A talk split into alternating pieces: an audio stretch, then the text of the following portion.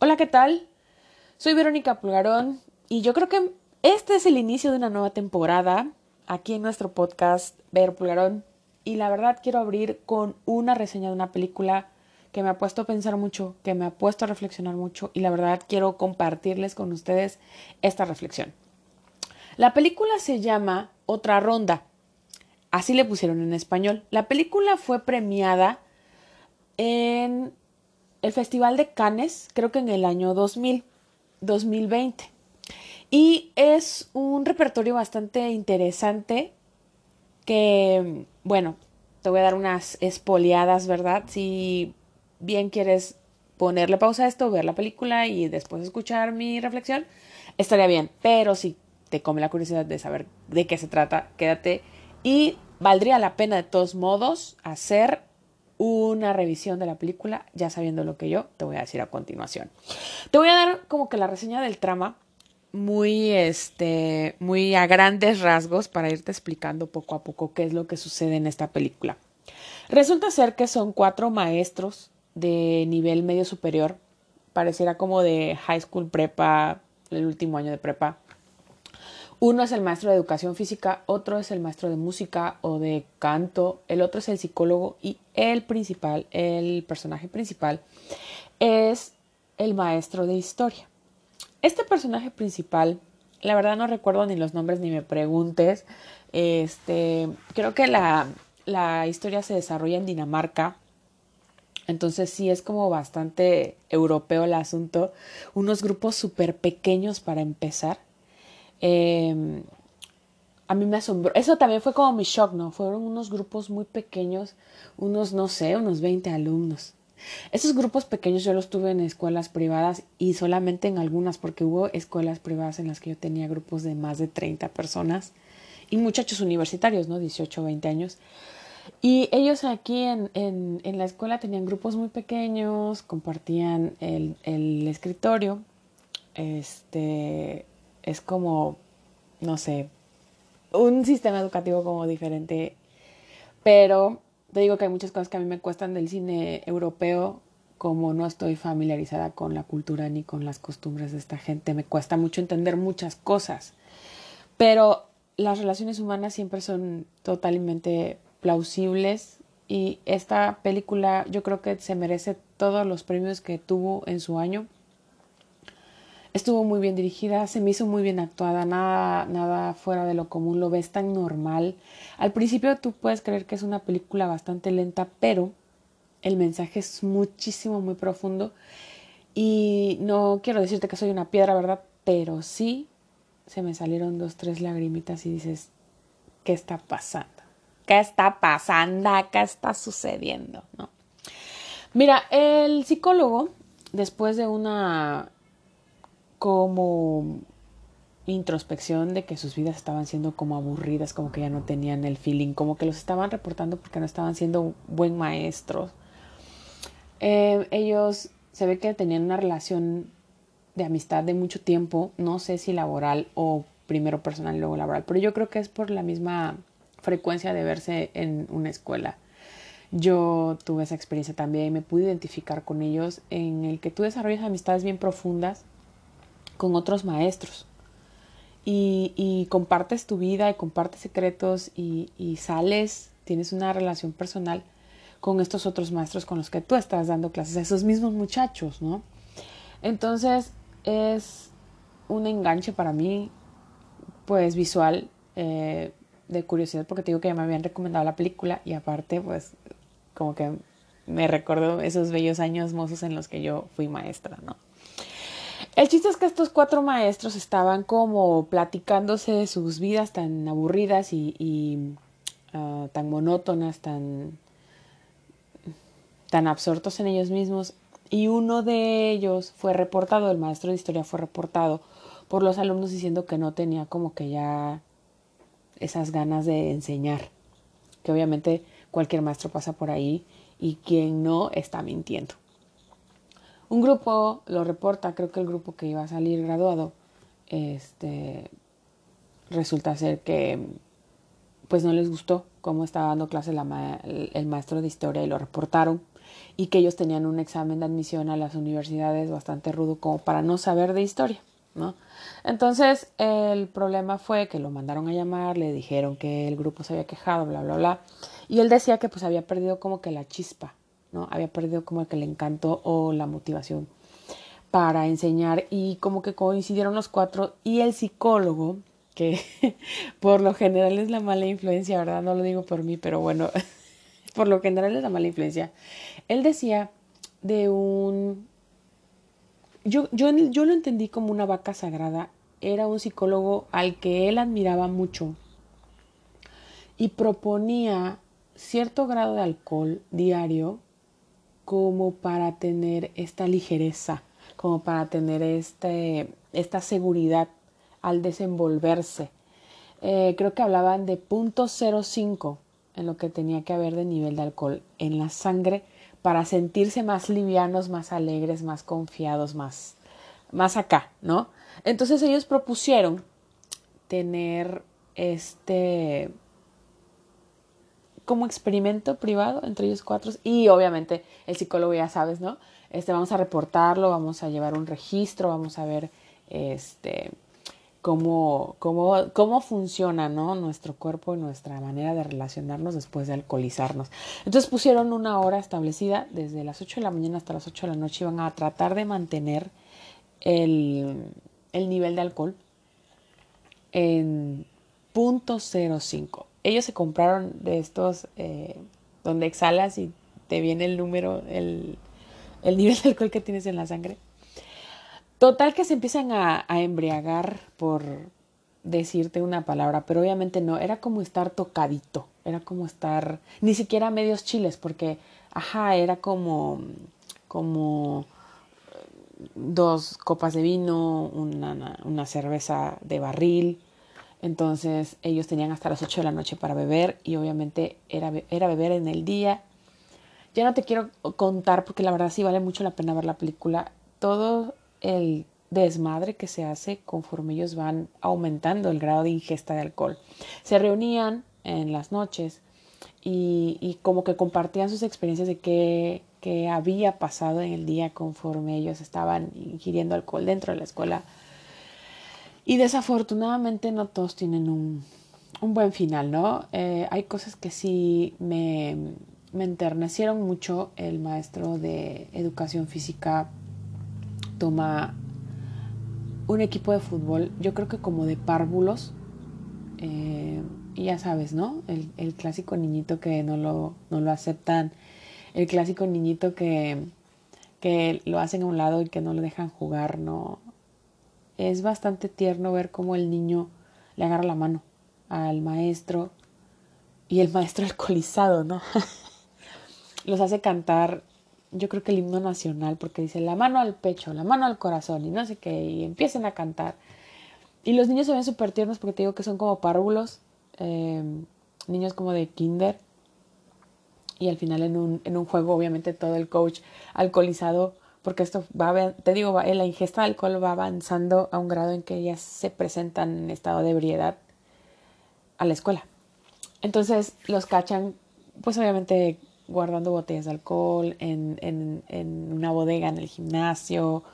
Eh, la directora los, los manda a llamar y como que los regaña de que qué está pasando. Pero pues obviamente su parte personal después del alcohol, como, como lo acaban de decir, ¿no? Esta parte que te desinhibe, que te libera del estrés, que toda tu parte moral se anula. Eso es, yo se los explicaba a los alumnos hace mucho tiempo en cuestión de la sensación de embriaguez o con cualquier sustancia. Sin embargo, el alcohol es em, el más notorio, ¿no? Haz de cuenta que tú tienes un guardia. Tu conciencia, tu consciente es el guardia, es el, es el agente aduanal. Entonces tú tienes tu super yo y tienes tu tu ego, tu ello, o sea, esa parte primitiva. Entonces, el yo siempre es el, mediador, es la aduana. Entonces, él dice que sí y que no, ya sea del super yo o del ello. Entonces, Resulta ser que cuando uno se embriaga, lo que hace es que soborna al consciente, al yo, y este se hace de la vista gorda o se duerme.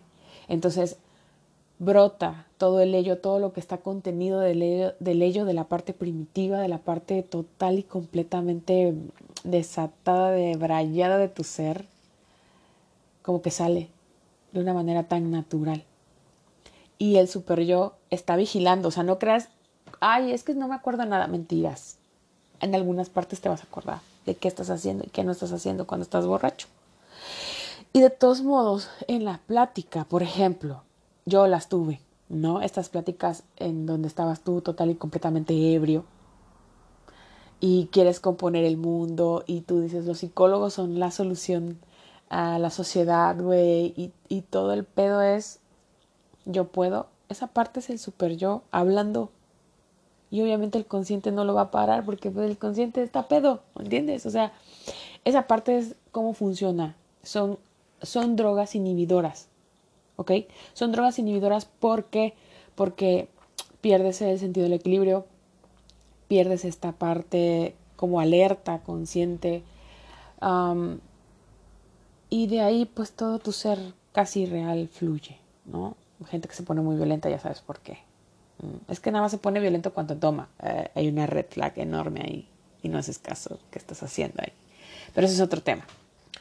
Entonces, estos maestros, conforme fueron soltándose, eh, dos de ellos tuvieron una mejoría momentánea en sus relaciones amorosas. Uno de ellos era soltero, creo que el maestro de música. Y, y te digo, el, el, el otro, el, el maestro de deporte, sí, como que... Yo entendí como que estaba divorciado. Entonces sí, como que también estaba solo. Eran muy amigos, eran muy buenos amigos eh, en los que pues se confiaban uno del otro, ¿no? O sea, confiaban su vida uno con el otro y la verdad es una relación muy bonita que yo espero que todos tengamos un amigo así, de esa calidad. El chiste es que a mí me pone a pensar el hecho de que si realmente necesitamos un inhibidor, realmente necesitamos algo que nos suprima el consciente para ser realmente nosotros. Realmente necesitamos un estímulo externo que nos apague esa voz que nos martilla del tú debes, del tú deberías de estar haciendo, del esto es lo mejor, aun cuando no se sienta bien. Eso me puso a pensar muchísimo. Conforme ellos iban aumentando su ingesta de alcohol, obviamente la inhibición era mucho mayor. Hicieron un desmadre en un bar, eh, te digo que ya les valía madre llegar muy pedos a la escuela. O sea, estas partes donde ya fallaba la responsabilidad en trabajo, en familia, en otras relaciones personales fuera de ese círculo de cuatro maestros, ¿no? Y cómo es que se van perdiendo inclusive la noción del tiempo, se va perdiendo el apetito, son cosas bastante complejas que tienen que ver con un cuadro de adicción específicamente relacionado con el alcohol. Llega un punto en que ellos se dan cuenta que eso se salió de control, porque según ellos lo tenían muy controlado, ¿no? Llega un punto en que se dan cuenta que ya no hay como el cese de la ingesta, ya pasan de las 8 de la noche y les vale madre y siguen tomando, ¿no? Entonces, si es como yo dejo de tomar cuando yo quiera, ¿realmente lo crees? ¿Hasta qué punto en tu adicción ya no puedes controlar la ingesta? de cualquier cosa. ¿eh? Por ejemplo, esta liberación de dopamina, a la hora de que tú estás inhibido, a la hora de que tú te estás divirtiendo, a la hora de que tú crees que todo está siendo divertido, que sucede. ¿Ok? Cuando uno come, porque te lo digo por experiencia propia, cuando uno come también uno libera dopaminas. Estás triste, comes. Estás feliz, comes. Estás celebrando, comes. Es lo mismo con el alcohol. Estás triste, bebes. Estás feliz, bebes. Vas a celebrar y bebes. ¿Qué sucede entonces?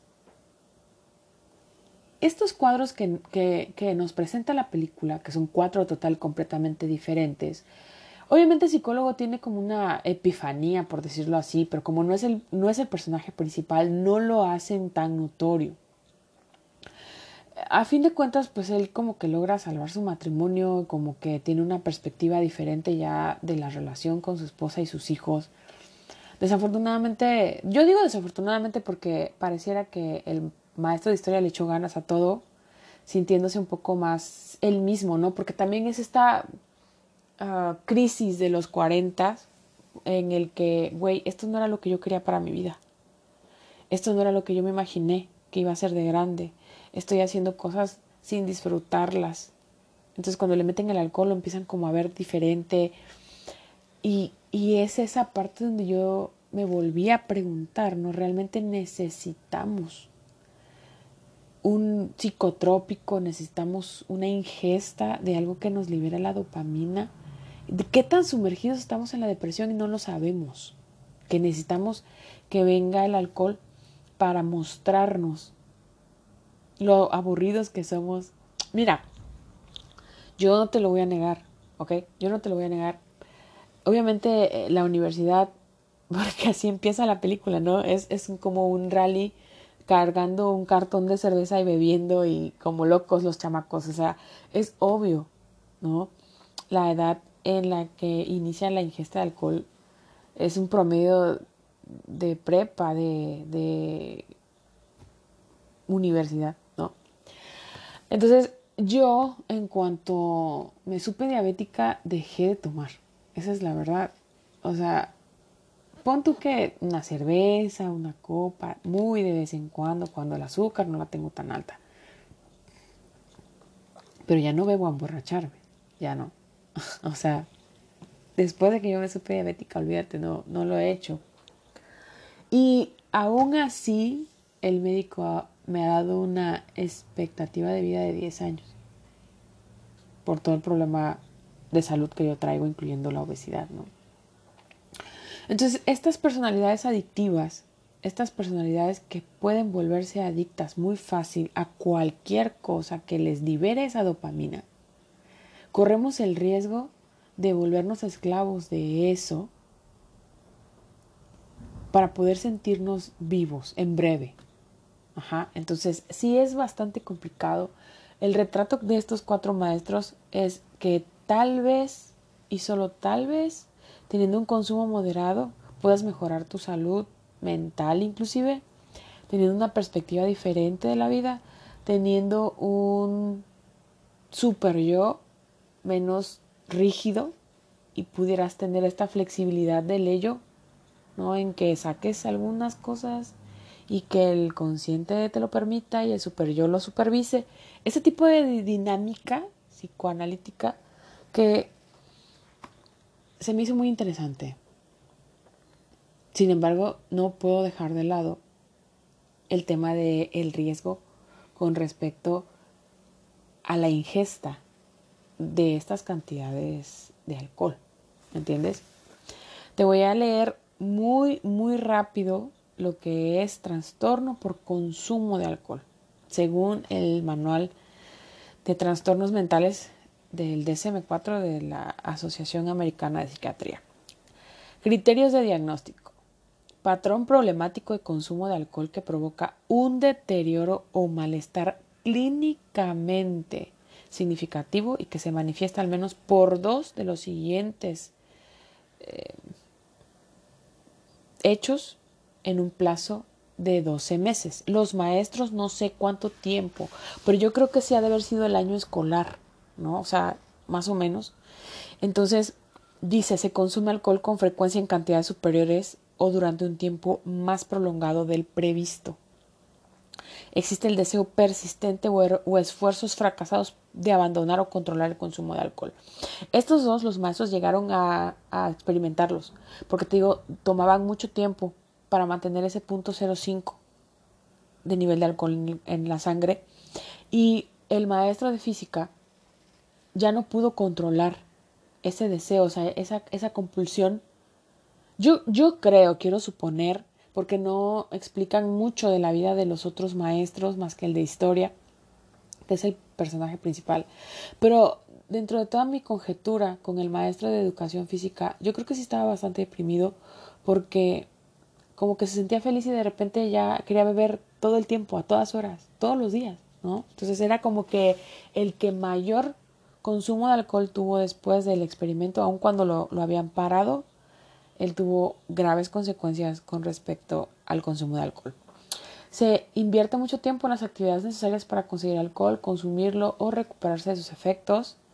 Ansias o un poderoso deseo o necesidad de consumir alcohol, que es lo que yo les digo, se vio, se vio en toda la película. Consumo recurrente de alcohol que lleva al incumplimiento de los deberes fundamentales en el trabajo, escuela o hogar. Eso le pasó al maestro de educación física, te digo que es el que más afectado estuvo con respecto al experimento.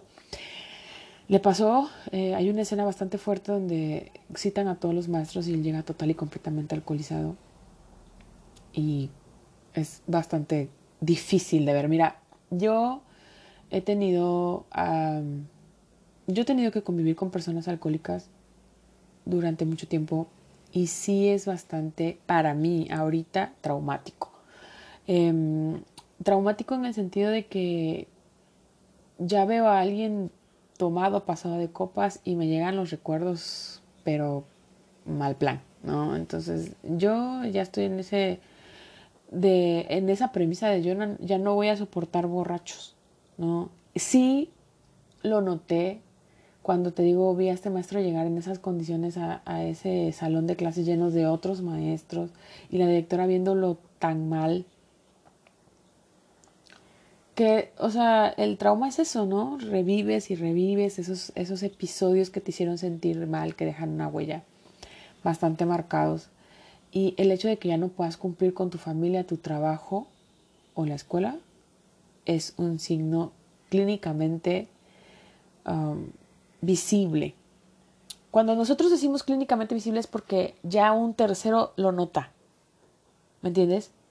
O sea, el alcoholismo lo puedes ocultar mucho tiempo tú solo, tal vez, pero llega un momento en estas, en estas instancias en las que ya afectas a terceros o ya se nota en un lugar no tan privado como tu casa y la gente dice, güey, o sea, estás teniendo un problema, ¿no? Ese es el primer signo, esa es la primera alerta. Cuando la gente cercana a ti se da cuenta y te dice, güey, estás teniendo un problema, ¿no? Con cualquier tipo de sustancia o con cualquier tipo de adicción.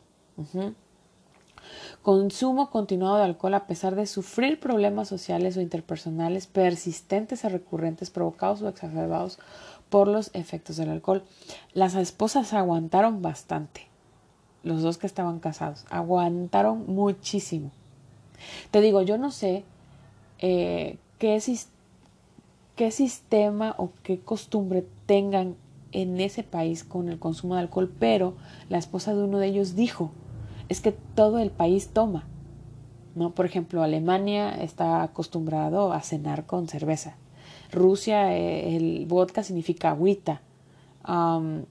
en países como Italia, como Francia, tengo entendido que comen y cenan con vino. Ese tipo de cosas son bien vistas, tienen un rango y no te perjudican en otros, en otros sentidos ni en otras áreas de tu experiencia personal. Pero cuando tú pasas ese nivel, cuando tú ya tienes problemas en otras esferas de tu vida, es ahí donde empieza, yo creo que el trastorno como tal. Entonces, tú tienes problemas en el trabajo y sigues tomando, ahí tenemos otro síntoma bastante evidente, ¿no? El consumo recurrente de alcohol en situaciones en las que, en las que provoca un riesgo físico. Estos, estos maestros la verdad que ahí es donde tú te ríes, güey, porque en algunas ocasiones sí el, el, el, alcohólico puede ser divertido cuando no es mala copa, ¿verdad? Mm, um, llega el punto en que, pues sí, eres torpe y te ríes y, y cuando estás acompañado puede ser divertido, ¿no? Pero llega un momento en que ya es peligroso. Hubo una escena en la que querían agarrar bacalao, ellos en, un deck en donde están los yates y tú dices, ahí no va a haber bacalao nunca, ¿no? Entonces sí es, sí es bastante complicado. Vamos a leer un comentario. México es un país alcohólico por naturaleza y es de cultura antigua. No creo que sea por naturaleza. No creo que sea por naturaleza. Puede ser costumbre, puede ser cultural, pero por naturaleza no. El cuerpo humano no está diseñado para soportar ningún tipo de psicotrópico. Nosotros sería meterme en una clase de, neuropsicología, pero el cerebro tiene la capacidad de emitir varias hormonas que pueden darnos esa sensación de inhibición y de felicidad. La dopamina, la serotonina, la oxitocina. Desafortunadamente, ese es el punto de esta película. Llega un momento en el que tu vida es tan monótona o estás tan deprimido que el cerebro ya no es capaz de emitir estas hormonas, estas endorfinas. Y tienes que buscar situaciones de riesgo. Tienes que buscar adicciones tan fuertes como para poder liberar, ya sea de manera natural o de man digo de manera natural los que se avientan en paracaídas, los que tienen el surf en condiciones pues que no son recomendadas, ese tipo de conductas que ponen en peligro tu vida generan liberan este tipo de hormonas y uno las, las, las vuelve como parte de su vida. Entonces quiero sentir más, quiero sentir más. Llega un momento en que estas mismas hormonas, estas mismas endorfinas ya no son suficientes y es como una simple y llana adicción. Ya no es suficiente y busco ponerme más en riesgo, más en peligro para volver a sentir con esa misma intensidad. Tu cuerpo genera la tolerancia, como la tolerancia al alcohol, como la tolerancia a cualquier otro psicotrópico. Y ese es el problema. Empieza con que tú te sientes total y completamente aburrido, pierdes el rumbo, ya no hay sentido de vida, ya no hay alegría por vivir. ¿No? Entonces, sí es bastante complicado. Me llamó mucho la atención la película precisamente por eso, ¿no?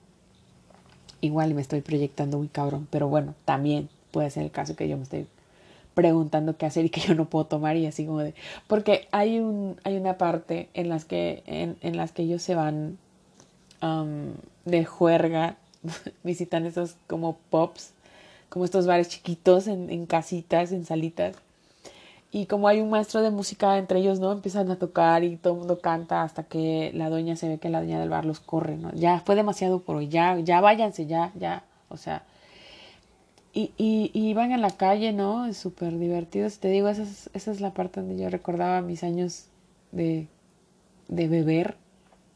Y hay, y hay una frase maravillosa en un capítulo de Los Simpson.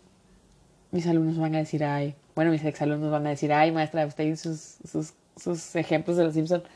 Pero sí hay una, hay una plática donde Barney Gómez, que es el alcohólico empedernido de Los Simpson, le toca ser el conductor designado. y, van todos borrachos, ¿no? Carl, Lenin, Homero en el carro. Y, y no sé qué, están hablando eh, sin sentido, ¿no? Dulce plática de borrachos, ¿no? Están hablando plática de borrachos y dice Barney, dulce plática de borrachos. O sea, yo también así me sentí, no sé, güey, qué chingón era cuando tú ibas de fiesta y bebías y te divertías y te sentías súper bien. Y esa dulce plática de borrachos existía, ¿no? Entonces, sí es como muy distante el, asunto y obviamente me proyecté, me sentí identificada en algunas cosas. Me tocaron sensiblemente otras muy cabrón, como el trabajo con los niños, em, uno siendo desinhibido. Yo no sé si ustedes sepan, pero yo trabajé en un kinder eh, dando clases de inglés. Y yo viví cosas bastante impresionantes eh, dando clases de inglés a niños de, creo que de segundo de kinder.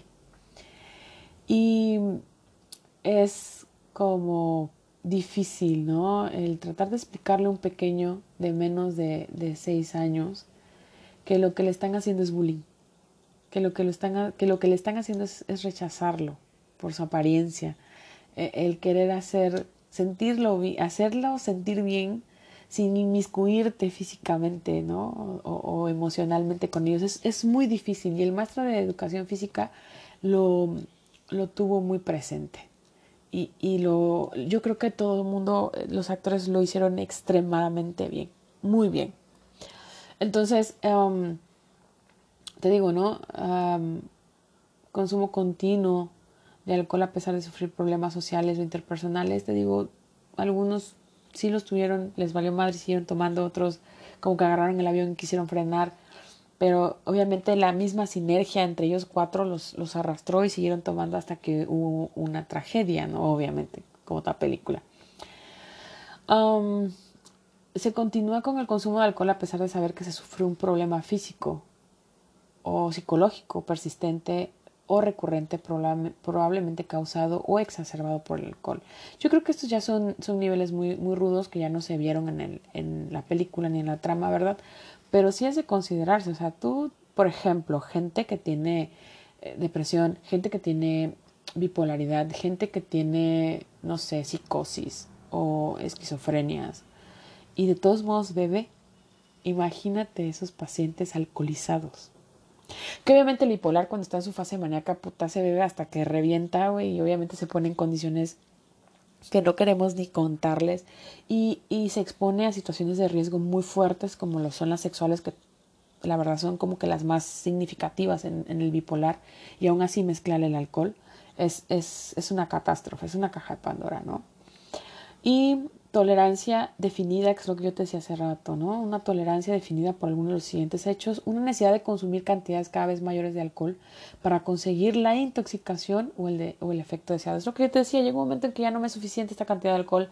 Entonces, hay un momento en el experimento que ellos hacen en el que, bueno, ahora vamos a subir al nivel máximo que podemos aguantar de alcohol, a ver cómo nos comportamos, a ver cómo nos, nos, nos, sentimos, ¿no? Y lo llegan a hacer entre ellos en una casa, pero desafortunadamente salen, salen a la calle y al otro día van a trabajar y empiezan los problemas graves, ¿no?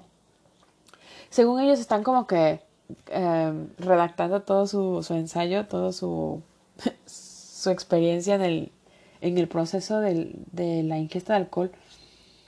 Y es como, a mí se, me hace hasta válido, ¿no? O sea, estoy registrando como una bitácora, comprobando si lo que este psicólogo dijo con respecto a la ingesta de alcohol es cierta o no. Y hubo un comentario de uno de ellos en, en, en lo que realmente también caes en cuenta de decir, güey, pero el alcohol, el nivel de alcohol es diferente, la tolerancia es diferente en cada uno de nosotros y la reacción del cuerpo a esas cantidades de alcohol es totalmente diferente y eso también hay que tenerlo en cuenta, ¿no? Gente, ay, güey, ¿cómo que con una cerveza ya estás borracha? Sí, así pasa. Ay, es que ya me entablé, ya me acartoné, ya no siento nada. O sea, ¿qué está pasando con tu cuerpo ahí? ¿Qué niveles de alcohol estás ingiriendo como para ya sentirte tablas? O sea, y por último, la abstinencia manifestada por alguno de los siguientes hechos. Presencia de síndrome de abstinencia característico del alcohol. Hay que ver criterios A y B de lo que es la abstinencia de alcohol. Se consume alcohol o alguna otra sustancia muy similar como la benzodiazepina. Imagínate, ¿eh? estos son, ah, estamos hablando de otros medicamentos bien fuertes que producen la misma sensación que estar alcoholizado para aliviar o evitar síntomas de abstinencia. Entonces, la verdad, esta película vale mucho la pena porque independientemente de la crisis de los 40 de los maestros, la crisis o el problema laboral que se enfrentan con estas nuevas generaciones que también están consumiendo unas grandes cantidades de alcohol, el hecho de que intentan controlar su ingesta y al final se sale obviamente todo de control, ¿verdad? A mí me puso a pensar, realmente ¿Queremos vivir así? ¿Realmente es necesario vivir así? El maestro de, historia tiene una crisis muy fuerte en su vida personal. Como que estando alcoholizado sí estaba más chido el asunto. Pero después de que deja el alcohol, las cosas como que regresan a lo mismo. Y obviamente no podemos compararnos nosotros de 40, bueno, yo de 40, que ya estoy a punto de cumplir 40, no puedo compararme a mí misma ahorita a los 40 con lo que yo era a los 20, con lo que yo era a los 15, con lo que yo era, ni siquiera a los 30 me puedo comparar porque mi, mi, mi, mi estado de salud no es igual a cuando yo tenía 30. Estas adicciones han sido diferentes y obviamente se entienden de manera diferente. Pero realmente necesitamos alcohol para sentirnos así. ¿Qué nos está haciendo falta para sentirnos más livianos, más alegres, más desinhibidos, sin necesidad de recurrir a los psicotrópicos? Hay un texto en Facebook, lo leí hace poco, creo que lo compartí, de tú no necesitas fumar, tú necesitas caminar, ¿no? Tú no necesitas comer, tú necesitas otras cosas como más de meditación o como de aire libre, como de... Tú no necesitas este tele, tú necesitas arte, ¿no? Tú necesitas ese tipo de sustitutos que ahorita las tenemos con estas gratificaciones inmediatas que al fin de cuentas nunca van a ser suficientes. El alcohol nunca va a ser suficiente. El alcohol nunca se va a acabar, estamos de acuerdo, eso, es súper obvio, ¿no? Y te lo juro, te lo, te lo juro, te lo juro que llegó el momento cuando ellos tomaban vodka así straight, yo decía, ah, su mecha, el absoluto. Frío, ya te digo, y se me hace agua la boca, ¿me entiendes? O, cuando empezaban a tomar el champán, que yo lo probé apenas hace unos tres años, ¿no? Yo no sabía que era una mimosa, güey, cuando lo probé así, ¡ah! ¿dónde has estado toda mi vida, no? Me acordé de estos sabores con, con un amigo muy querido que obviamente él sí vivía alcoholizado todo el tiempo.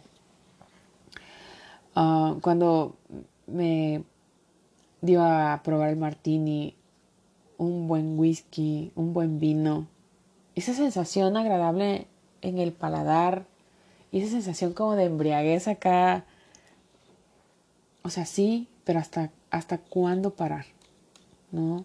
Te digo, mi amigo vivió alcoholizado y, y yo, yo no lo veía feliz. Entonces, ¿qué necesitamos? para mejorar nuestras relaciones laborales, nuestras relaciones amorosas, nuestras relaciones familiares. ¿Qué necesitamos para estar en paz con nosotros mismos y sentirnos bien? Sentirnos felices, contentos con lo que tenemos. ¿Cómo lograr obtener lo que no tenemos sin poner en riesgo nuestra vida o nuestra salud? La película de verdad me hizo pensar muchísimo, muchísimo en el hecho de que yo también tuve ese placer de, ver generaciones graduarse, ¿no? Que después de todos los, contratiempos, pues algunas generaciones me invitaron a, sus fiestas de graduación y fue maravilloso, ¿no? Ver que eres parte de eso. Pero, o sea, ¿hasta qué punto tú quieres perderte esas cosas estando alcoholizado? o estando drogado o estando en una situación de adicciones que no puedas controlar. La película me tocó de una manera que yo jamás me hubiera imaginado. Yo la vi porque te digo, me la recomendaron, ay, premiada por los canes, todo el rollo. Y yo digo, ah, pues está chido, ¿no? Pero terminé pensando bien cabrón en cuestión de salud, en cuestión de cuán deprimida está la gente y no nos damos cuenta que nos están pidiendo ayuda de una forma tan sutil y no se las damos. Que los verdaderos amigos existen. Y gracias a Dios por ellos, porque ellos luego son los que te salvan. Aunque no, no siempre, ¿no? Y el hecho de que la psicología, la psicología manda bebé, eso es, esa es la verdad, ¿no? todo el estudio del comportamiento humano regido por, por una hipótesis psicológica es lo máximo. Y te confieso que sí extraño mucho la psicología y practicarla y, hablar de ella y estudiarla. Pero yo te recomiendo mucho esta película, que te repito el nombre, es Otra Ronda. La encuentras en Netflix. Vela a ver ya mismo y me cuentas, me cuentas, me mandas mensaje, me mandas un inbox. ¿Qué te pareció? ¿Qué pensaste? ¿Qué sentiste, güey? O sea, porque si los ves bebiendo alcohol tan chingón que dices, puta madre, también.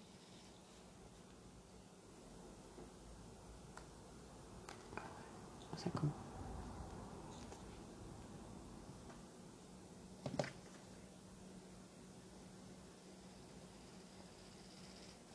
Ah, sí.